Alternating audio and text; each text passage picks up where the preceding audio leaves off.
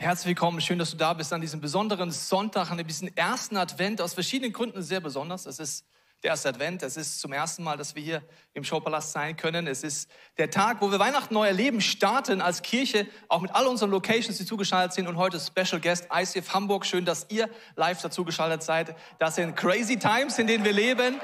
Äh, wir lieben euch. Es ist schön, dass ihr dabei seid. Auch schön, dass du hier vor Ort dabei bist. Ähm, du siehst, Corona ist speziell, man hat viele Abstände. Das ist gerade das, was möglich ist. Und wir sind aber dankbar dafür, dass es überhaupt möglich ist. Und Weihnachten neuer Lebensstichwort. Ich weiß nicht, wie viel du mit Weihnachten zu tun hast. Vielleicht bist du heute in eine Online-Church eingeladen worden oder vor Ort in einer der Locations in Hamburg.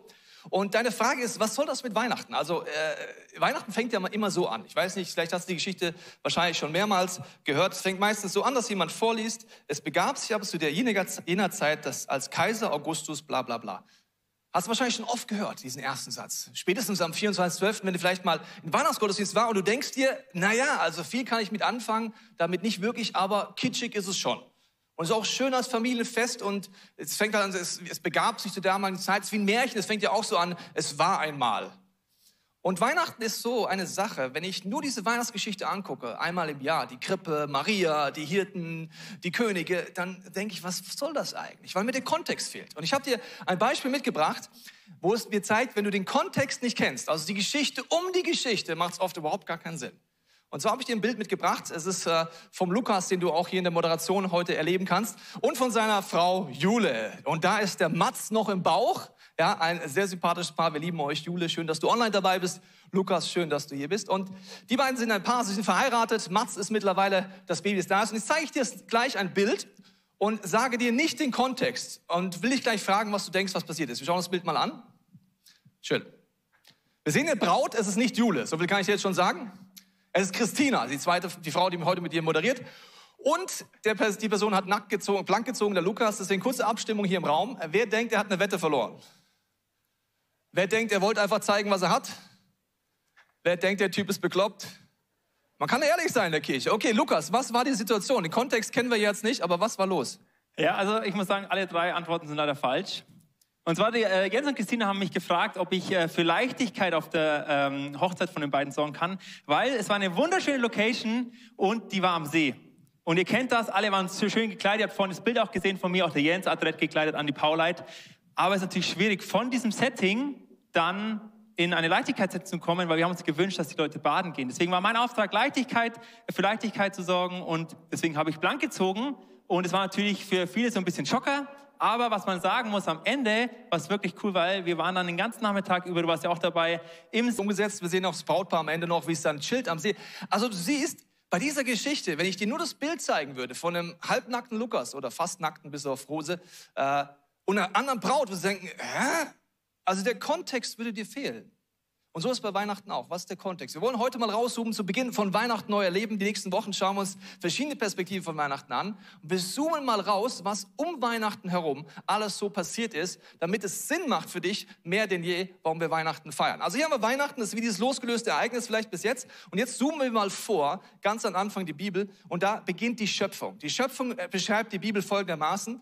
So schuf Gott die Menschen nach seinem Bild also Gott liebt es, Männer, Frauen, all das zu schaffen und schuf sie äh, als Mann und Frau. Und dann entsteht eine Geschichte, die Gott liebt. Und dann heißt es weiter, dass Gott diese Menschen anschaut und alles, was er geschaffen hat, und er sagt, es war sehr gut. Okay, das ist der erste Schritt, dass wir hier die Schöpfung haben. Gott macht die Schöpfung. Und wenn du mit Gott nichts zu tun hast, denkst du dir vielleicht, ja, aber wusste Gott nicht, wenn er seinen Menschen schafft, dass er einen freien Willen hat und dass er damit auch die Verantwortung hat, sich für oder gegen Gott zu entscheiden. Wusste Gott nicht, dass das tendenziell schiefgehen kann. Wenn du das aus dem Kontext anguckst, macht es für dich keinen Sinn. Im Kontext merkst du, Gott wusste schon, bevor er uns Menschen geschaffen hat, dass wir uns auch gegen ihn entscheiden können. Deswegen war schon vor der Beginn der Schöpfung klar, dass Gott eine Idee hat. Der hat mit Weihnachten zu tun. Wir gehen aber jetzt mal den nächsten Schritt. Von der Schöpfung kommt kurze Zeit später die Ankündigung.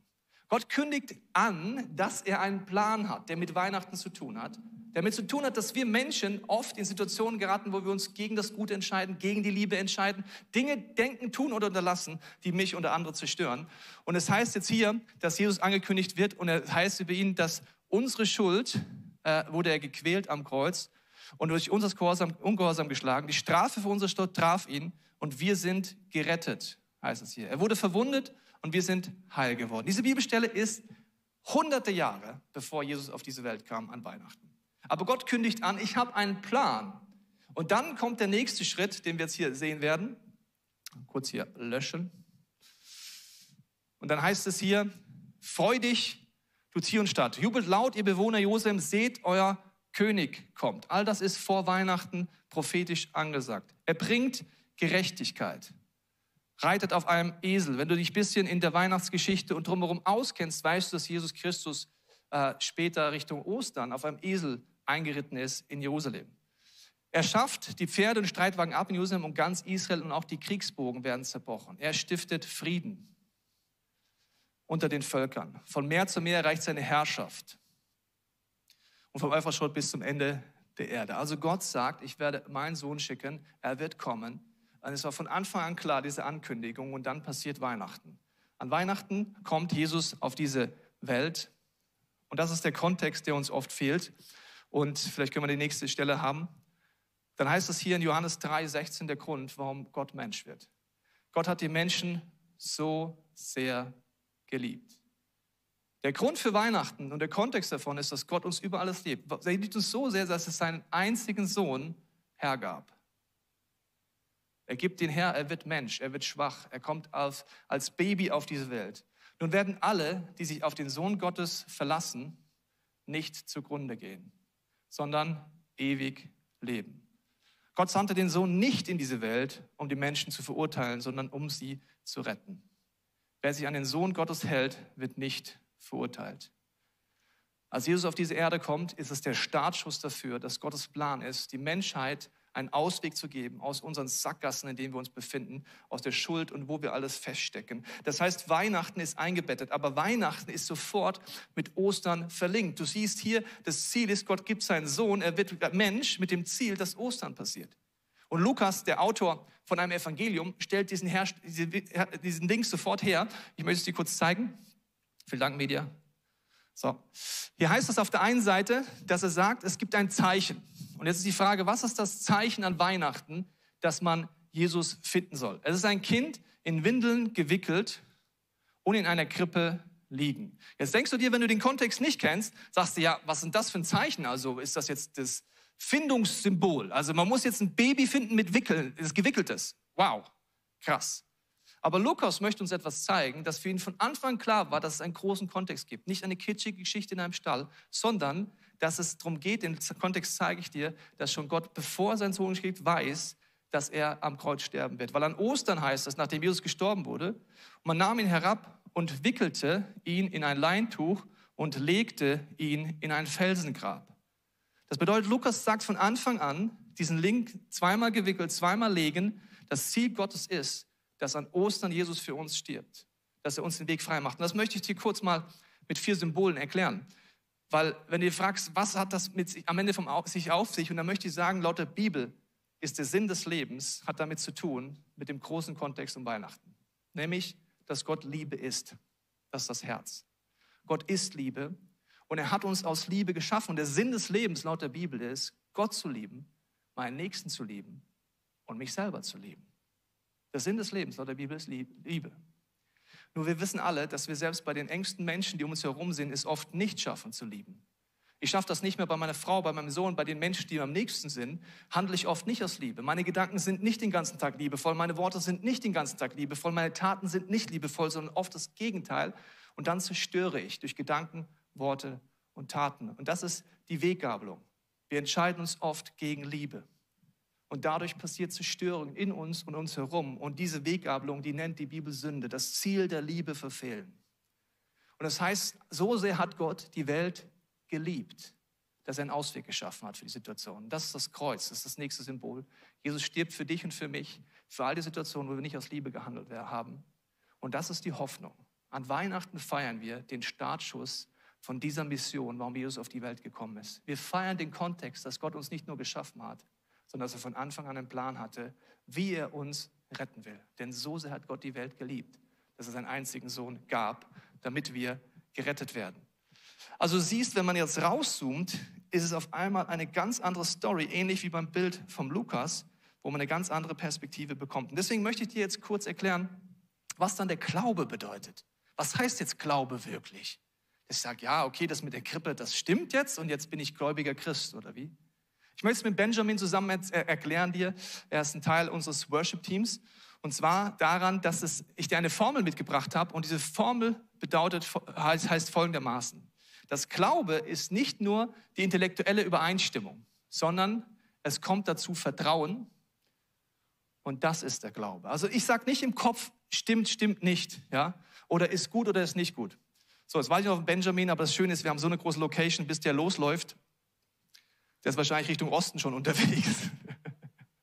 Benjamin, wenn du mich hören kannst, dann komm. Ist nicht schön, dass wir eine große Location haben, wo man zu spät auf die Bühne kommen kann? Ist doch wunderbar. Da ist er, Benjamin. Schön. Da kommt er. Schön. Also ich möchte zusammen Benjamin die kurz verdeutlichen, was heißt diese Formel, dass Glaube nichts mit deinem Kopf zu tun hat. Das ist nicht eine intellektuelle Übereinstimmung, sondern ich muss vertrauen und es ausprobieren in meinem Leben und das ist Glaube. Okay, Benjamin, ich habe dir zwei Stühle mitgebracht. Äh, welchem vertraust du mehr? Den großen. Warum? Weil ich so groß und alt bin. Okay, setz dich gerne mal draus. Also du vertraust dem, dass er dich hält. Gut. Und? Gut? Gut bei dir? Passt schon. Okay. Was ist, wenn ich dir jetzt sagen würde, der Stuhl hält dich auch aus? Der hält locker dein Gewicht aus. Echt? Kennst du mein Gewicht? Ich schätze es, ungefähr wie meins. Wahrscheinlich. Ja, wahrscheinlich. Also, hättest du Lust, dich draufsetzen, ja oder nein?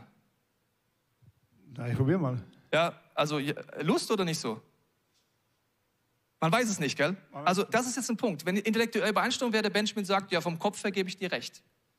Was wäre Glaube? Er müsste es jetzt ausprobieren, weil sonst passiert es nicht. Ja? Manchmal ist man nicht so schnell wie der Benjamin, der sofort sagt, ich mach's, weil er kennt mich ja, er vertraut mir. Ja? ja. Aber äh, manchmal ist man nicht so schnell, sondern vielleicht bräuchte man erstmal jemand, ich mache es für dich einfacher noch, Benjamin, ich zeig's dir, dass es funktioniert, okay? Mit meinem Leben. Ich setze mich mal drauf. Hält. Hält. Würdest du dich jetzt auch trauen, dich draufzusetzen?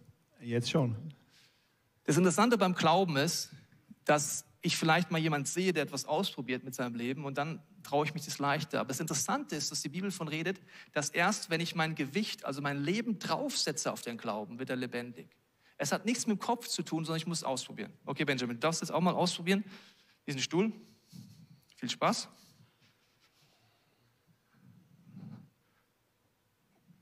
Und? Hält? Hält. Schön. Also Glaube ist nicht nur die intellektuelle Übereinstimmung, sondern ich vertraue und probiere es aus, wie der Benjamin gemacht hat. Aber wie fühlst du dich jetzt auf dem kleinen Stuhl so? wie ein großes Kind, aber es, ist, es hält schon gut. Ja, bisschen komisch, ne? Ja. So ist es übrigens, wenn du dem Glauben was ausprobierst, dann fühlst du dich so wie Benjamin. Du denkst, wie bescheuert ist das eigentlich, was ich hier mache? Wie sieht denn das nach außen aus? Ich glaube an Jesus. Oh, wie bescheuert ist denn das? Ich gehe einen Glaubensschritt, ich bete für jemanden, der krank ist. Boah, wie sieht denn das nach außen aus? Ob das hält, keine Ahnung. Aber der Glaube handelt davon, wie der Benjamin zeigt, ich muss es mit meinem Leben ausprobieren. Vielen Dank, Benjamin, dass du mir geholfen hast. Du darfst jetzt die Reise antreten, wieder hinter die Bühne.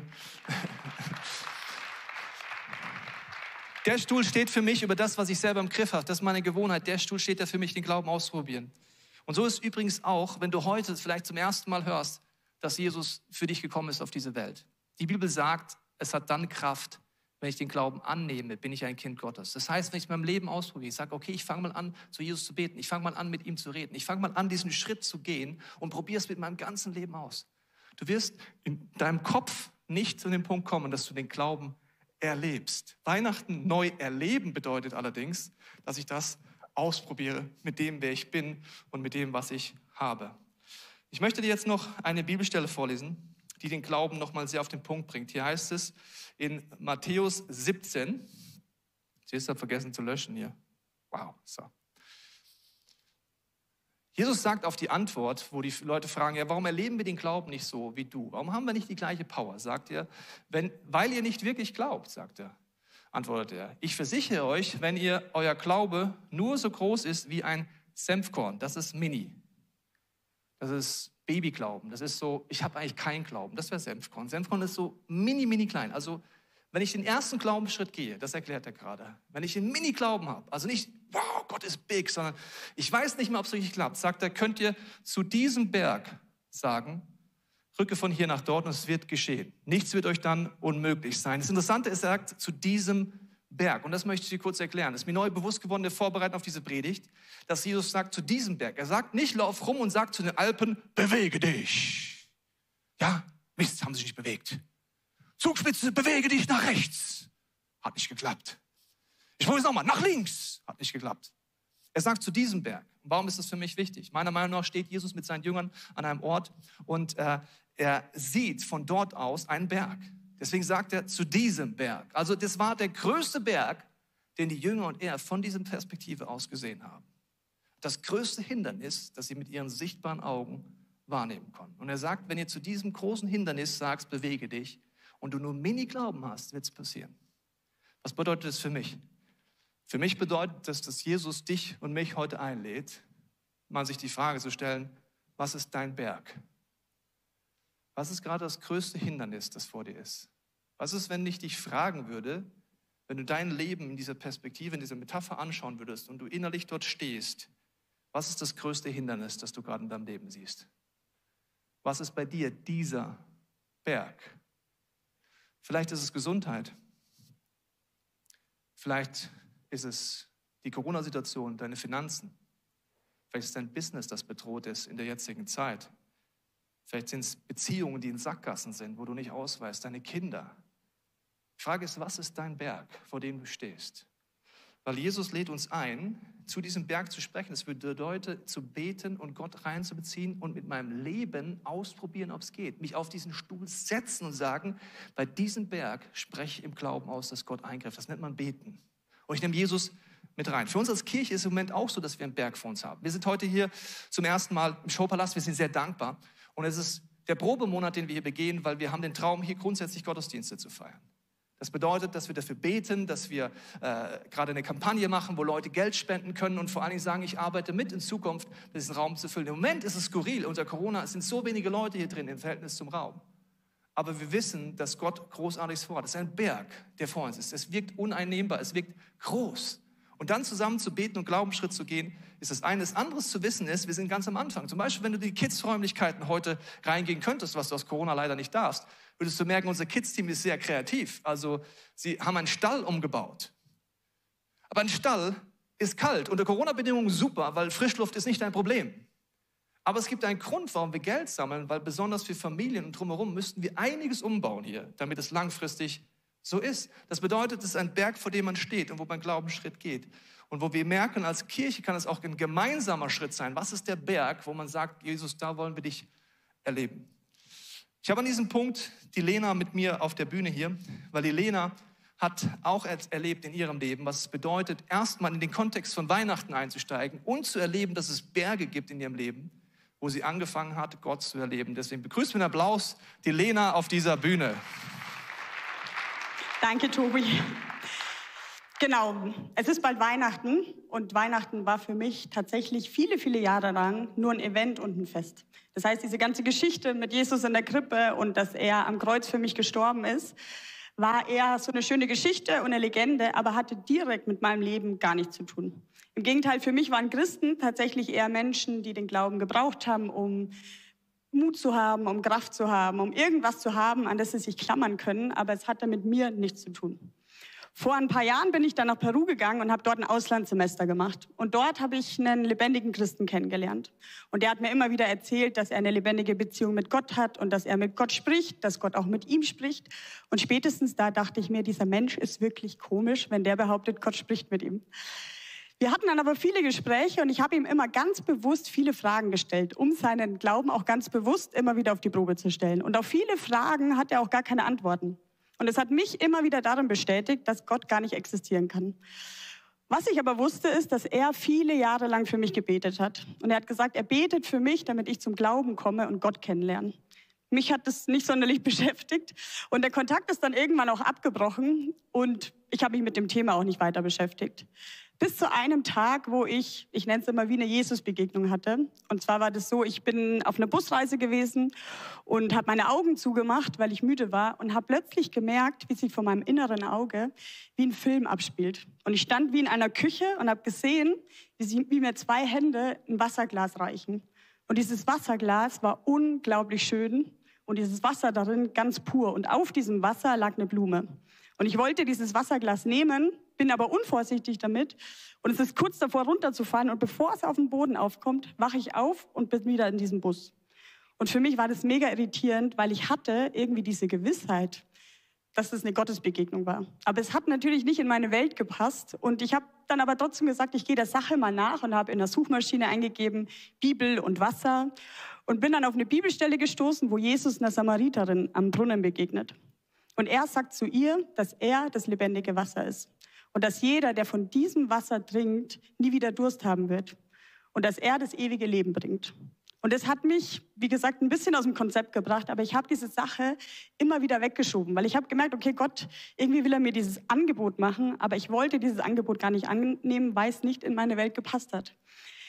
Ähm, bis zu einem Moment, wo ich dann in meinem Leben wie vor so einem Berg stand. Ähm, ihr müsst wissen, ich war immer Leistungssportlerin, ich war immer aktiv und gesund und plötzlich habe ich Symptome bekommen. Ich habe Herzrhythmusstörungen bekommen, ich habe Atemprobleme bekommen ich konnte teilweise die Treppe nicht mehr hochlaufen, ohne völlig außer Atem zu sein. Und ich bin dann von Doktor zu Doktor gerannt und habe versucht, irgendwie eine Antwort zu bekommen. Aber keiner konnte mir irgendwie helfen, bis ich am Ende bei einem Arzt gelandet bin, der zu mir gesagt hat, dass ich Asthma habe. Und die Diagnose hat mich echt erschüttert und war für mich ähm, ja wie ein Tiefpunkt im Leben, weil ich gemerkt habe, ich komme in dieser Situation irgendwie nicht klar. Was ich dann gemacht habe, ist, dass ich mir gedacht habe, ich möchte die Hoffnung nicht aufgeben und ich möchte mich mal an diesen Gott wenden. Das habe ich dann gemacht und habe Gott gesagt, wenn es dich gibt, was soll ich tun? Und das Krasse ist, dass Gott tatsächlich reagiert hat. Ich hatte plötzlich einen ganz starken Gedanken in meinem Kopf, der war, bete. Das habe ich gemacht und ich habe gesagt, Gott, wenn es dich gibt, bitte mach mich gesund.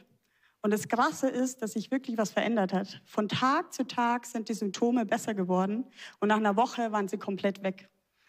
Und das, dieses Erlebnis war für mich einfach, ja, irgendwie wie ein Beweis und es war für mich ein Wunder, weil ich gemerkt habe, keiner kann mir helfen und ich wende mich an den Gott und plötzlich bemerke ich was in meinem Leben.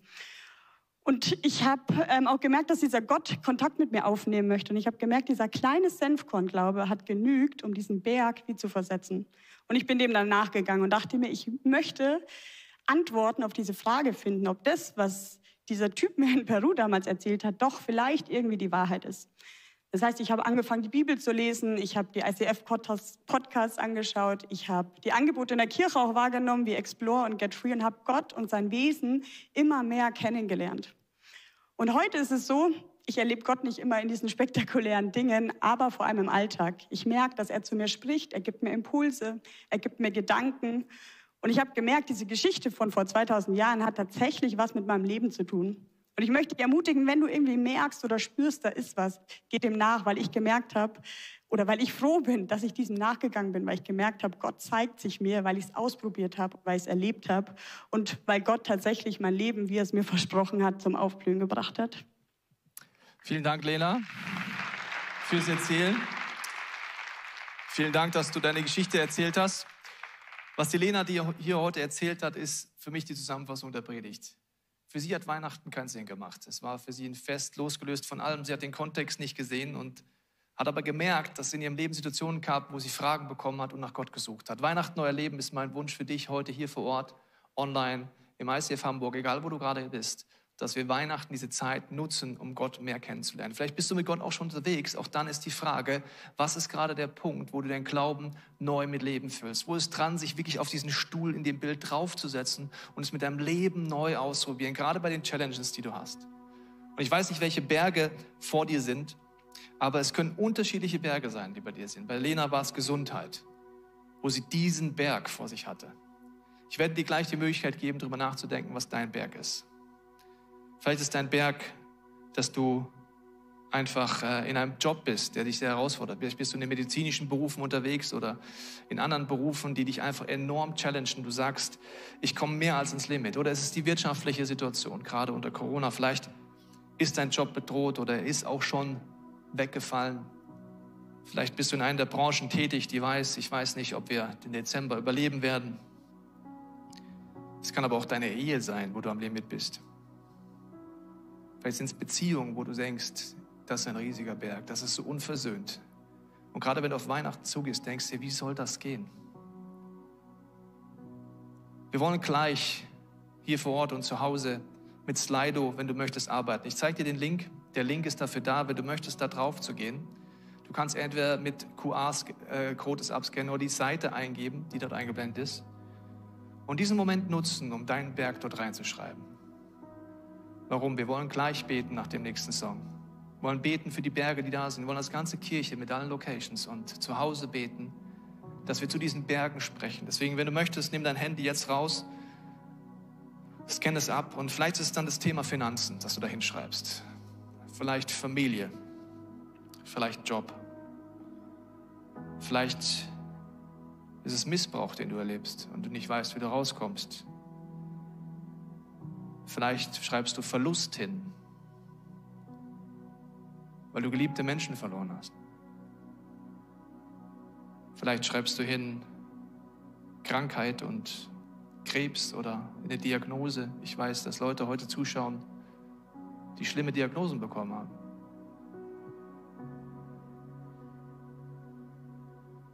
Vielleicht ist dein Berg Einsamkeit.